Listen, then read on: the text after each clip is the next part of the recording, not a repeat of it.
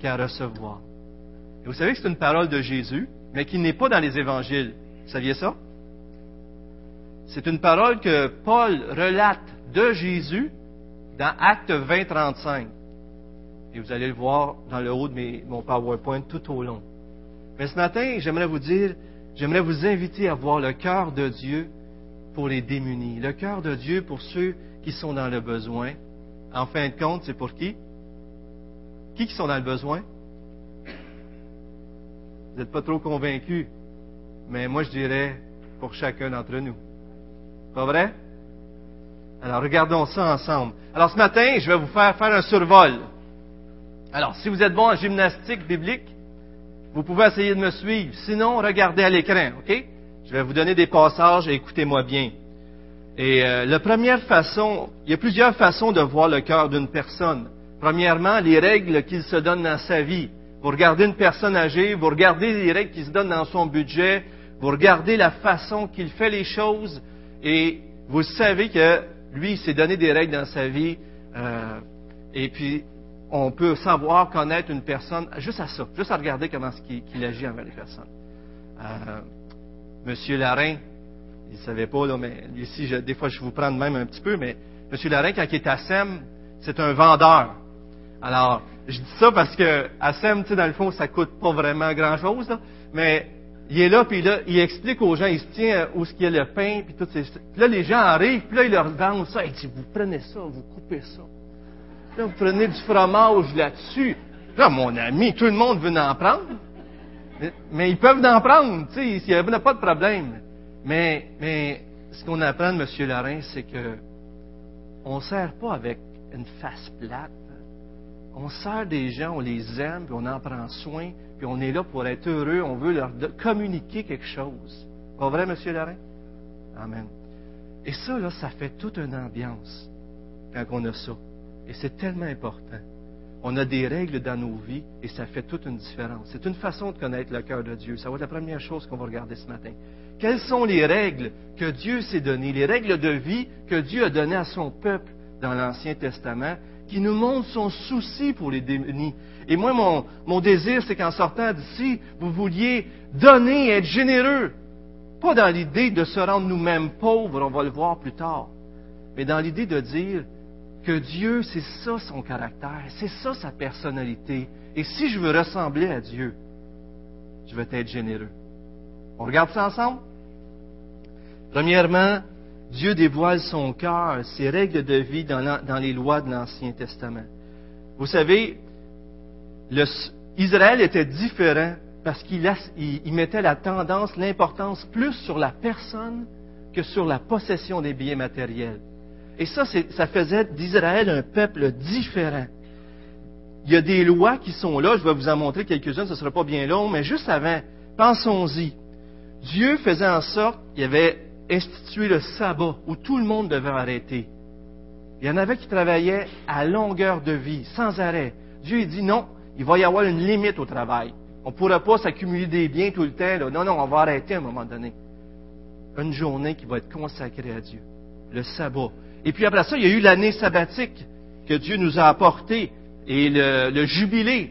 Et lors de ces années-là, savez-vous qu'est-ce qui se passait? Lorsque des gens s'étaient trop endettés, ils vendaient leurs terres. Donc, ils perdaient leur possession, leur famille perdait leur possession. Et quand ils s'étaient encore plus endettés, ils se vendaient eux-mêmes et devenaient esclaves.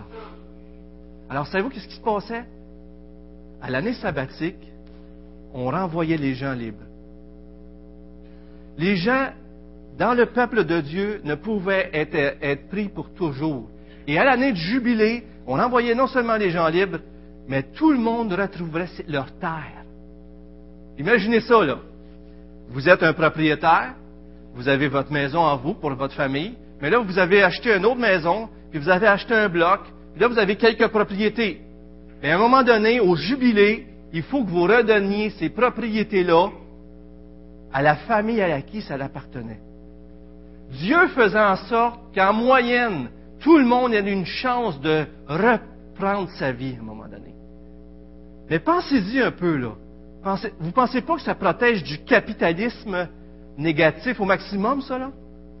Dieu voulait un peuple généreux, voulait un peuple qui ne devienne pas multiple, riche, riche et écrase les autres. Il voulait que chacun ait sa possession, puis qu'on puisse respecter ça. Et c'était tellement extraordinaire. Non seulement ça, écoutez bien ça, dans Deutéronome 15-13, il va même jusqu'à dire que lorsqu'on libère les esclaves, on ne les renverra pas les mains à vide. Il était esclave parce qu'il s'était vendu, parce qu'il avait des dettes. Mais quand on renvoyait ces gens-là, non, non, tu les renvoies pas les mains nues, ils, sont, ils vont être mal pris.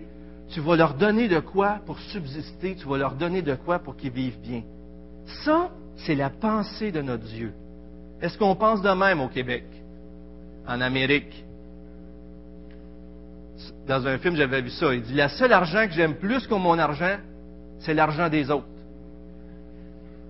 On ne pense pas tout à fait pareil comme Dieu. On est-tu d'accord? Allons-y avec quelques projections. Dieu donc nous protégeait de l'endettement excessif et tout le monde avait la chance de se reprendre. Et voici quelques lois qui nous montrent comment Dieu pensait. Et gardez bien ça, c'est fantastique. Alors, le droit au glanage. Alors, vous, aviez des champs, donc c'est un peuple qui faisait de l'agriculture, et il ne fallait pas qu'il récolte tout le champ. Il fallait qu'il en laisse une partie. Et ce qui n'était pas encore rendu mûr, il fallait qu'il laisse là. Et il ne fallait pas qu'ils reviennent, parce que ça leur appartenait pas. Ça appartenait à qui? Aux pauvres, aux démunis. Est-ce que nous, on n'a plus de terre souvent aujourd'hui? Ils sont rares, peut-être, il y en a ici, mais c'est plutôt rare. Donc, la terre, c'était la source de leurs revenus. Est-ce que dans notre paye, on laisse une partie pour les pauvres? Est-ce qu'on fait ça? Le gouvernement? Ah! Le gouvernement s'en occupe, on n'a plus à s'en occuper. Je vais arrêter de prêcher tout de suite d'abord. C'est triste, vous savez, on dit gouvernement, mais avant ça, l'Église était au centre et la communauté était tellement au centre. C'est la communauté qui s'occupait de la santé des personnes, euh, de nos aînés et tout ça, et c'était là. Puis là, le gouvernement a pris de plus en plus ça, fait ça a comme tous défait les choses. Mais le pauvre a le droit de vivre. Et ce que je retiens, si c'est au mépris du pauvre, c'est très mal. Comprenez-vous ce que je qui est écrit? Regardez ça, on continue. Les étrangers et les immigrants, on ne devrait pas les maltraiter. Et tellement que dans Lévitique, il refait reposer cela sur le fait que les Israélites eux-mêmes avaient été étrangers. Eux-mêmes avaient été des étrangers en Égypte. Et Dieu les avait libérés. Donc, Dieu se sert de l'expérience des croyants, des Hébreux, pour dire, vous avez été étrangers, traitez-les comme vous auriez aimé être traités. On continue. Et les étrangers sont souvent associés à la veuve, l'orphelin et le pauvre dans les Écritures. Et ça, c'est comme un refrain. Vous lisez ça dans l'Ancien Testament, la veuve, l'orphelin et, euh, euh, euh, les étrangers, le pauvre, c'est comme un refrain. Dieu aime prendre soin d'eux et on devait leur appliquer les mêmes lois. Pensez-y une seconde. Est-ce que des fois on traite les gens qu'on ne connaît pas bien un petit peu différemment? Ça nous arrive-tu, ça? Ah, lui, c'est correct, je vais le traiter comme il faut, mais les autres, je ne les connais pas, fait que les autres, ils vont manger la claque. Il existait une gradation des offrandes, même dans les sacrifices à Dieu. Dieu avait disposé des offrandes de façon à ce que ça n'écrase pas les gens. Les gens pouvaient, ceux qui étaient pauvres, vous vous souvenez de Joseph et Marie, qui ont été offrir un sacrifice, ils ont offert seulement deux tourterelles, ils n'ont pas offert un agneau. On voit que leurs leur, euh, ressources étaient limitées. Continuons, il y en a encore d'autres euh, qu'on peut voir tout de suite. On, ne pouvait pas saisir le moyen d'existence d'une personne. Par exemple, la meule. Pour manger, il fallait avoir une meule, puis on pouvait faire la farine et fait du pain. Ou le salaire, euh, ou le vêtement. Une personne sans vêtement était dans le froid et pouvait être en danger pour sa vie. Ou son salaire, on devait lui remettre à chaque fois qu'il en avait besoin. Pourquoi? Pour protéger la vie. L'idée, c'est qu'on ne peut priver quelqu'un d'une chose nécessaire à sa vie. On devait être impartial, en particulier au tribunal.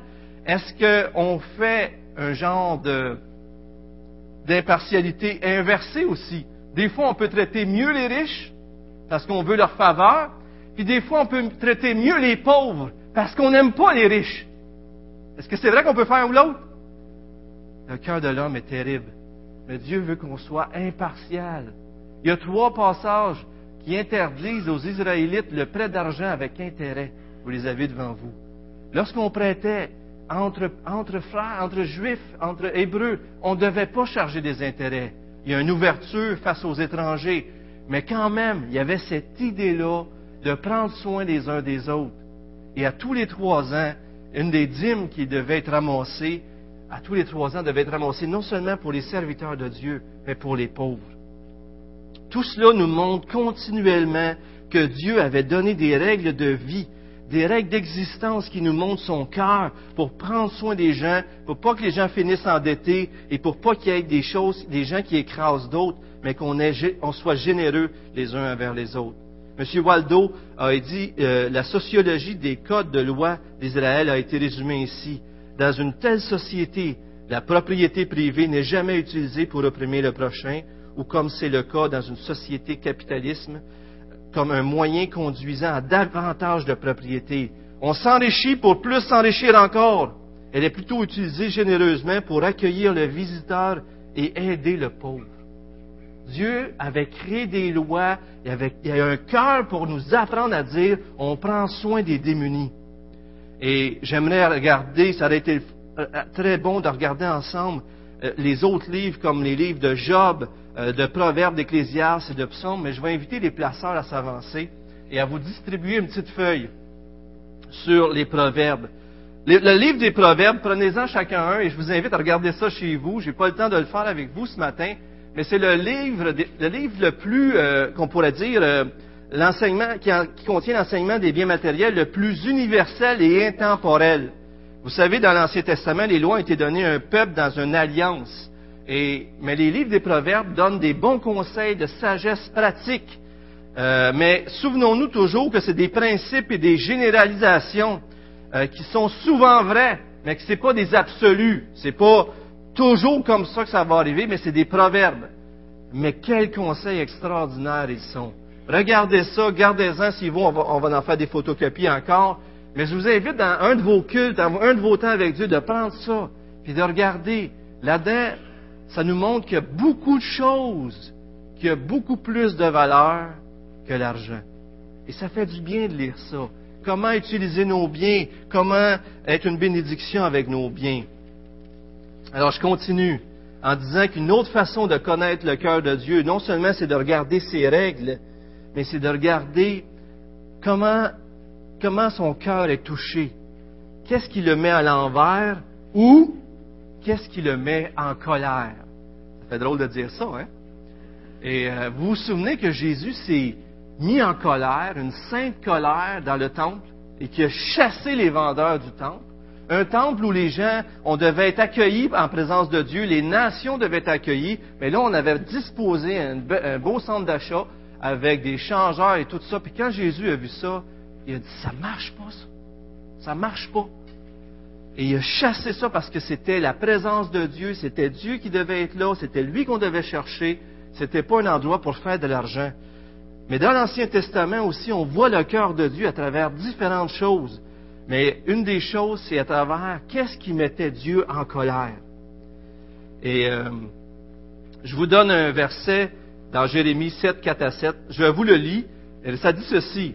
Alors, si vous réformez vos voies, alors Dieu, le, prophète appelle les gens à se convertir, à se repentir de leurs mauvais péchés, de leurs péchés, qui sont mauvais, bien sûr, mais afin qu'ils ne soient pas déportés. Mais il dit, si vous réformez vos voies et vos cœurs, si vous pratiquez la justice envers les uns et les autres, si vous n'opprimez pas l'étranger, l'orphelin et la, et la veuve, alors ils ne seront pas déportés. Voyez-vous, les gens étaient jugés aussi sur la façon dont ils traitaient les pauvres. Avez-vous déjà réalisé ça? Les gens, il y avait des idoles, ils prenaient des matériaux coûteux pour faire leurs idoles. Euh, dans, les, prophètes, on voit qu'ils prenaient l'argent, ils extorquaient, ils faisaient des doubles poids, doubles mesures pour faire plus d'argent, des choses comme ça. Ils étaient orgueilleux et même des responsables étaient motivés de l'argent. C'est toutes des choses que Dieu reprochait. Mais on voit clairement aussi face aux leaders que ceux qui ont reçu beaucoup, que ce soit des richesses ou quoi d'autre, on va exiger beaucoup. Mais maintenant, laissez-moi vous montrer deux passages très intéressants qui nous parlent encore de comment est-ce que Dieu va aussi nous évaluer à la fin des temps. Regardez bien ça. C'est dans Jérémie 22. Euh, merci. Regardez bien ça. Mais il pratiquait la justice et l'équité, et il fut heureux. Si je me souviens bien, il faudra que je regarde, là, mais je pense qu'il parle des Lévites. Il jugeait la cause du pauvre et de l'indigent, et il fut heureux.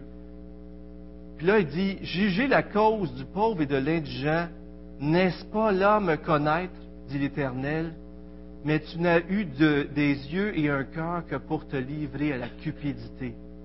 Regardez ce verset-là, comment ce qui est incroyable. Prendre soin des pauvres et des indigents, n'est-ce pas là me connaître? Je sais que Catherine Côté, c'est un verset qu'elle aime beaucoup. Parce que connaître Dieu, automatiquement, ce qui devrait résulter, c'est une générosité envers ceux qui sont dans le pétrin, envers ceux qui sont les démunis. Regardez le verset, il le dit clairement, n'est-ce pas là me connaître? Je vous donne un autre passage dans Ésaïe, Ésaïe 58, vous le connaissez. Voici le jeûne auquel je prends plaisir.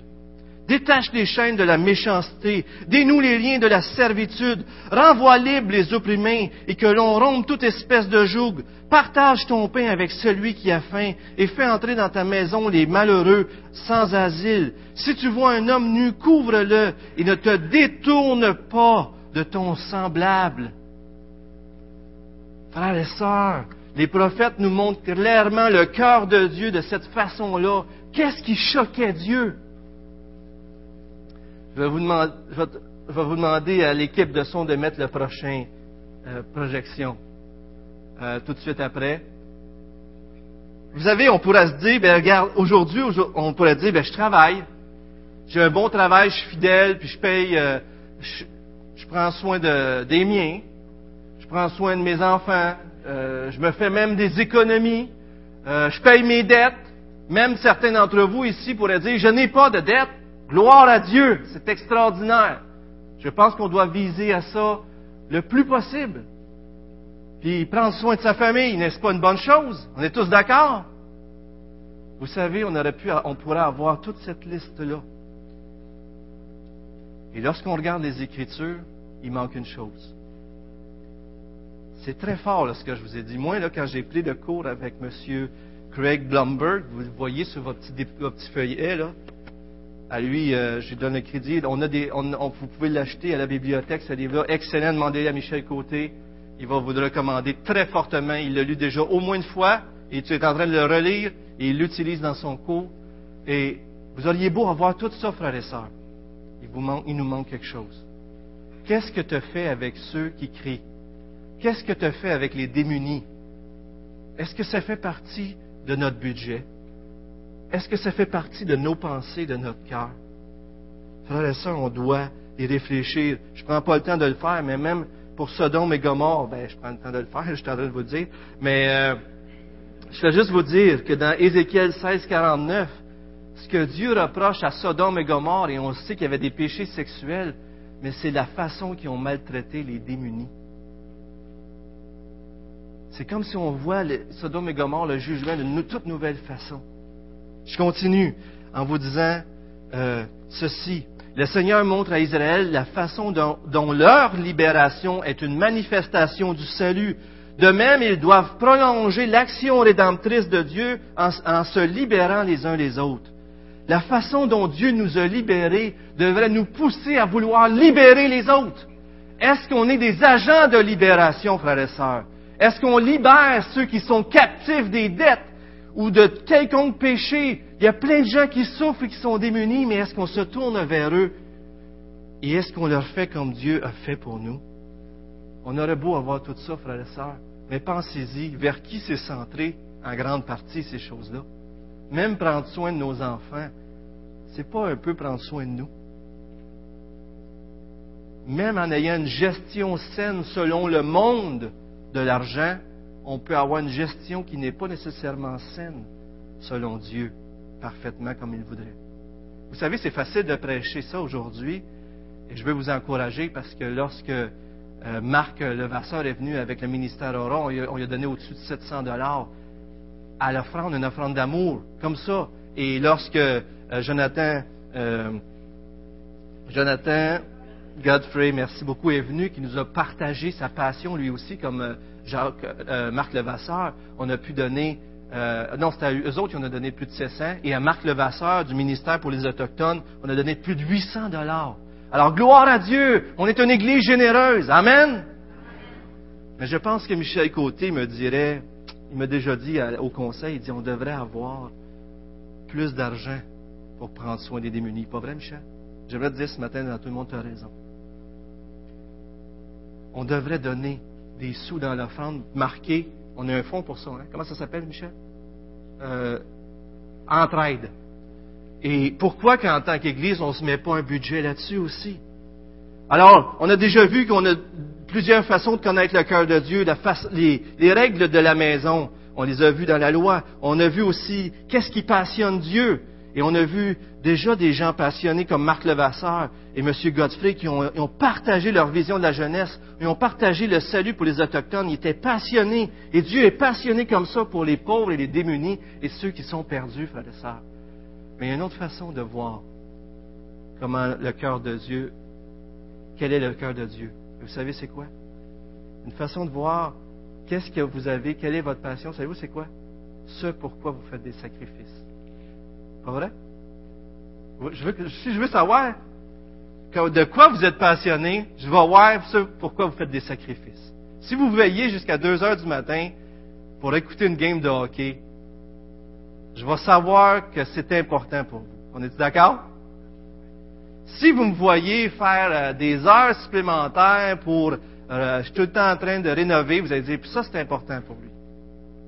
Si vous me voyez passer plein de temps avec ma femme, vous allez voir que ma femme est importante pour moi, pas vrai? Mais lorsqu'on sacrifie, on est en train de communiquer quelque chose. Et pourquoi Jésus s'est-il sacrifié? Le premier texte qu'il a lu au commencement de son ministère, pouvez-vous mettre la diapo, la dernière qui est avec du texte, parce que je l'ai rajouté par après. Mais je vais juste vous montrer le texte que Jésus a pris dans Luc 4, si je me souviens bien, euh, du commencement de son ministère, la dernière diapo. Alors c'est Luc 4, versets 18-19. Et regardez, il commence son ministère, il déroule le rouleau d'Ésaïe. L'Esprit du Seigneur est sur moi, parce qu'il m'a oint pour annoncer une bonne nouvelle aux pauvres. Il m'a envoyé pour guérir ceux qui ont le cœur, pour proclamer aux la délivrance et aux aveugles le recouvrement de la vie, pour envoyer libre qui? Les opprimés, pour publier une année de grâce du Seigneur. Vous savez, les gens qui souffrent alentour de nous souffrent tous à cause du péché. Et leur plus grand besoin, c'est d'en être délivrés. Et on doit penser à un salut global. Dieu veut sauver toute la personne, pas juste l'âme, mais tout le corps. Et on devrait avoir à cœur en tant que personne, en tant qu'Église, les démunis, les captifs, les aveugles, les pauvres. Et certainement, ça doit s'appliquer à nous qui avons été. Est-ce que c'est pas ça que la Bible dit de nous, frères et sœurs? Qu'on était pauvres? C'est pas ça que Dieu dit de nous? On était un peuple sans Dieu, comme des veuves, une épouse qui n'a pas de, de, de, mari, pas vrai? On était pauvres, on était captifs, on était brisés, on était aveugles, on était opprimés. Et qu'est-ce que Jésus a fait? Il nous a sauvés. Dans le temps de Jésus, les Grecs considéraient en général la pauvreté comme un mal et une honte, une déchéance, et ils blâmaient souvent les victimes. Et c'est ce qu'on peut penser aujourd'hui. Et ne l'avons-nous pas déjà fait? Pas vrai qu'on a déjà fait ça? On regarde les pauvres et démunis, ben, c'est lui, il s'est mis dans le trouble. Moi, je m'en sors. Moi, j'ai travaillé pour. Qu'est-ce qu'on a, frères et sœurs, qu'on n'a pas reçu? Mais ça, on l'oublie vite, hein? Et pourtant, Jésus, lui, prend le monde pour acquis dans Matthieu 6, dans le sermon sur la, euh, Matthieu 6, oui, c'est ça, le sermon sur la montagne. Il dit, il nous dit à, son peuple, il dit, vendez ce que vous possédez, donnez-le à nos mondes. Faites-vous des bourses qui ne, ne s'usent point, un trésor inépuisable dans les cieux, où le voleur n'approche point et où la teigne ne détruit point. Imaginez-vous, vous ayez un 20 dollars. Ici-bas, ça disparaît de même. On est-tu d'accord que de l'argent, ça fond dans nos poches? On est-tu d'accord là-dessus? Moi, je dis à ma fille, à travail, j'ai dit, laisse pas de l'argent dans tes poches. Et puis elle me dit, elle me fait signe que oui, parce que pour moi, ça avait déjà commencé à s'écouler. Là.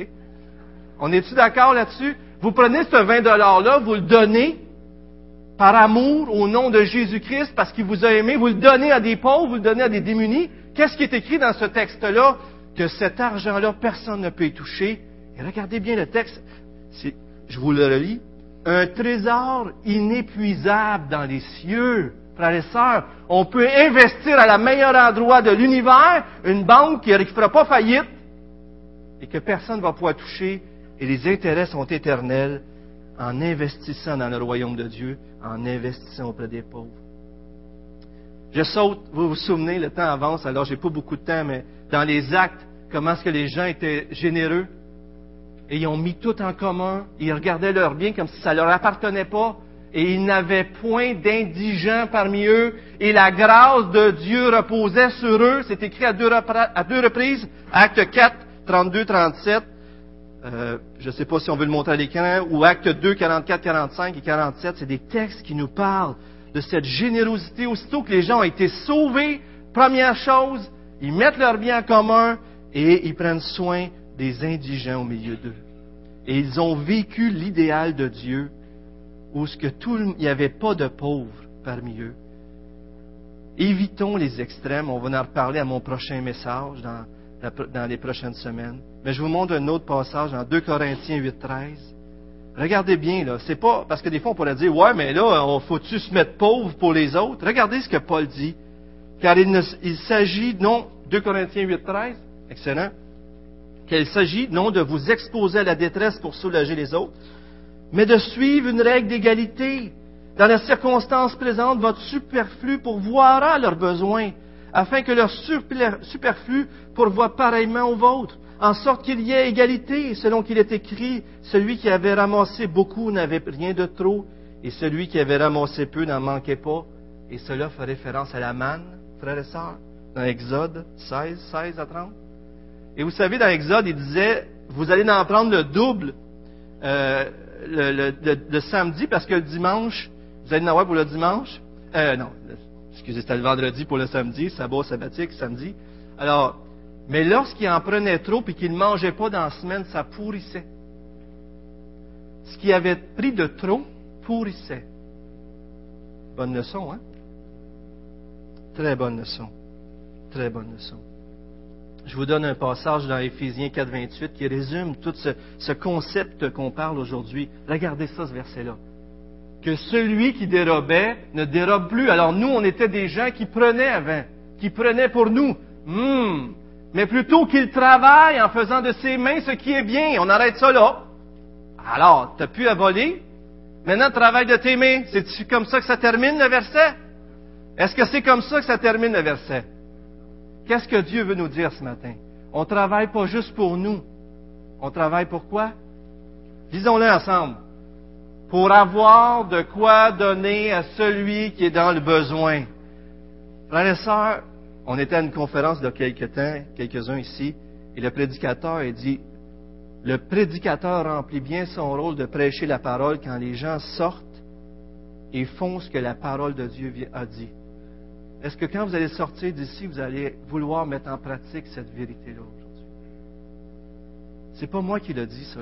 Pas Donald. Donald, c'est qui, ça? Mais ça, c'est Dieu. Le plus grand des prédicateurs, c'est Dieu, pas vrai? Et sa prédication, vous l'avez dans les mains. Et la parole de Dieu nous dit qu'on devrait travailler pour avoir de quoi donner. Le critère d'évaluation de notre budget, le critère d'évaluation d'une Église, et je suis tellement content qu'on donne, ça devrait être un des critères, c'est comment, qu'est-ce qu'on fait avec les démunis et les pauvres?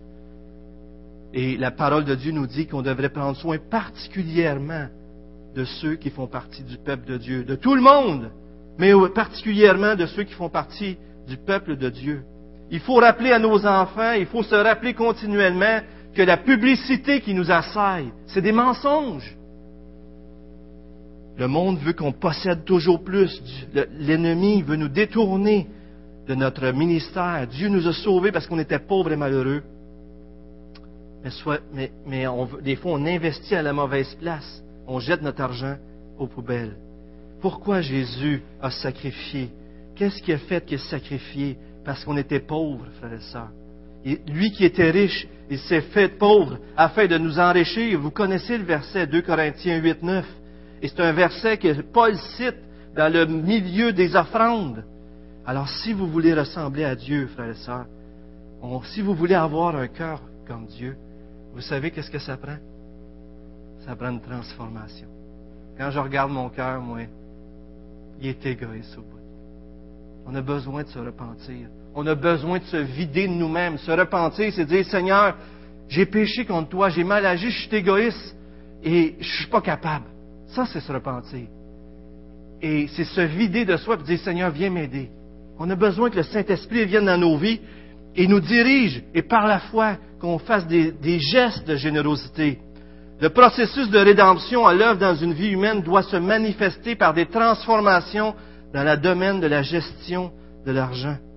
Oui, toute notre vie devrait être consacrée à Dieu, mais s'il y a une place aussi qui devrait être consacrée à Dieu, ce sont nos finances.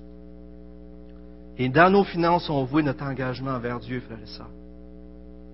Les gens parleront de leur sexualité avant de parler de la façon dont ils gèrent leurs finances. J'ai lu ça là-dedans. Wow! C'est lui-même qui me l'a enseigné parce qu'il y a un cours qu'on a pris. Mais ça fait ça, hein? Il y a des gens qui vont aimer mieux parler de leur sexualité. Mais lorsque tu veux leur parler de leurs finances, oh ben ça, je m'en occupe. Pas vrai qu'on est comme ça? Il disait, il y a une étude qui a été faite par, euh, je vous la donne tout de suite, attendez, par euh, et Runsvale, qui dit qu'en moyenne, les chrétiens donnent 2,5% de leurs revenus, en moyenne. Alors, ça varie bien sûr, mais moins de 3%.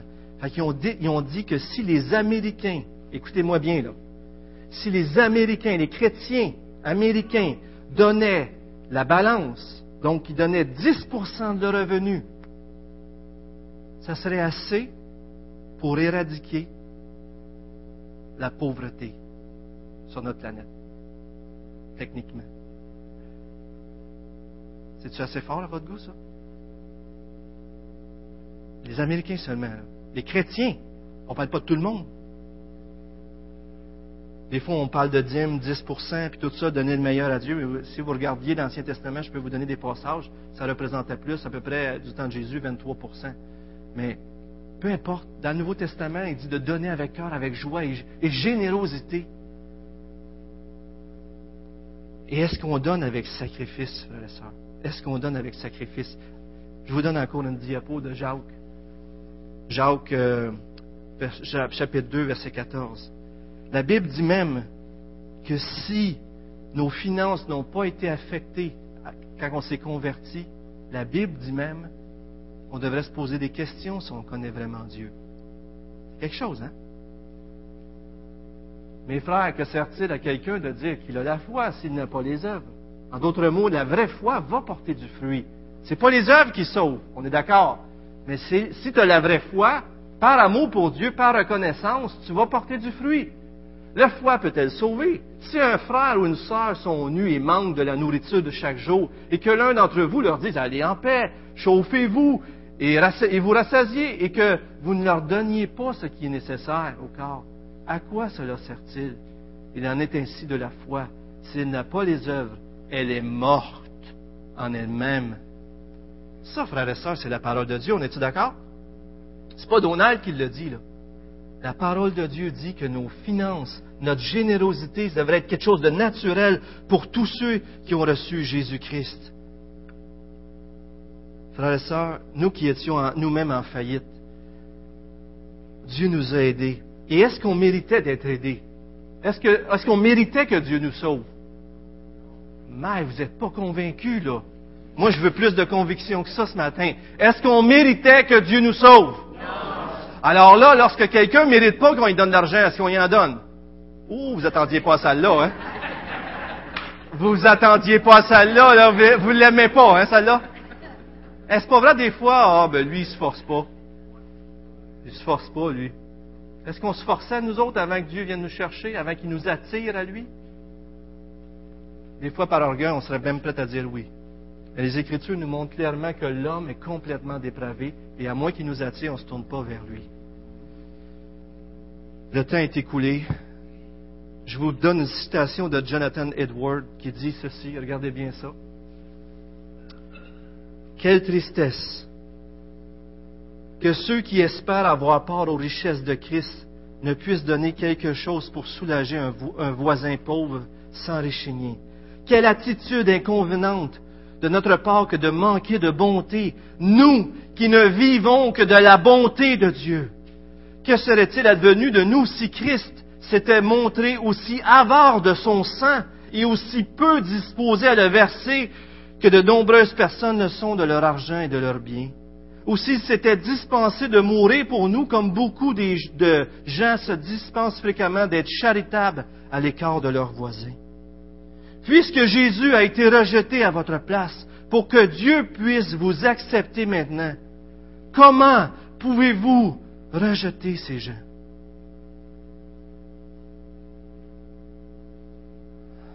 On était des faillites économiquement, spirituellement parlant, pas vrai?